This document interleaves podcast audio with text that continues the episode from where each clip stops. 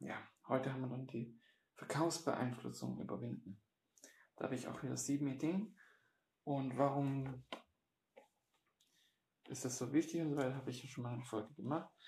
Und als erstes finde ich jetzt hier, erstmal das Wichtigste finde ich die Identitätsbildung. Das heißt, wenn du für dich selbst Identität hast als jemand, der eben minimalistisch lebt, der sich nicht von so Dingen stark beeinflussen lässt, dann kaufst du so Dinge einfach auch weniger. Das ist einfach schon eine Strategie, die funktioniert. Bist einfach nicht, ich bin zum Beispiel einfach nicht die Person, die McDonalds geht.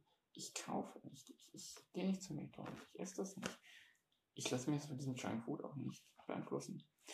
Da kann noch so viel McDonalds-Werbung kommen, ich werde kein McDonalds essen.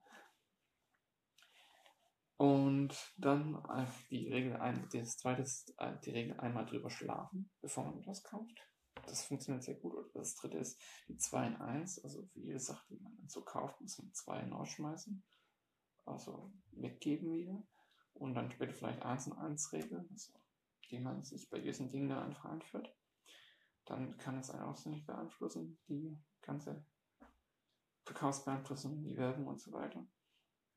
Und das war dann einer meiner Lieblingsdinge, einfach Humor. Durch Humor entlaufen.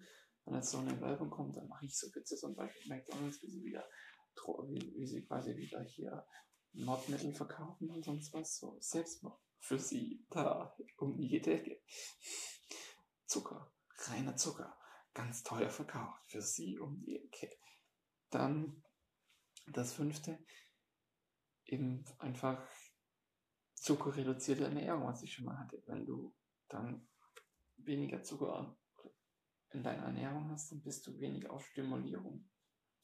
Anders heißt, du bist auch unabhängiger.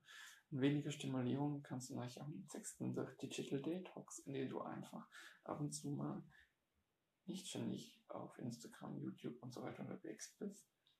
Dann bist du selbst mit eigene Reflexion. Das ist dann das siebte.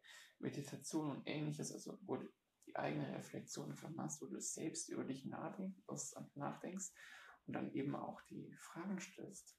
Das sind jetzt einfach mal so sieben Tipps.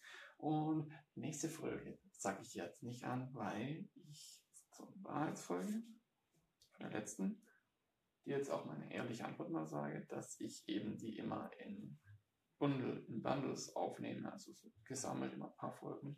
Ich schreibe jetzt auch bei den Master, also ich schreibe die Masterarbeit und es geht langsam in Richtung einen hohen, hohen Bereich, wo ich eben sehr viel schreiben muss, weil ich die März oder so April abgebe. Das heißt, ich muss das auch so bündeln, sonst bekomme ich das nicht auf die Reihe.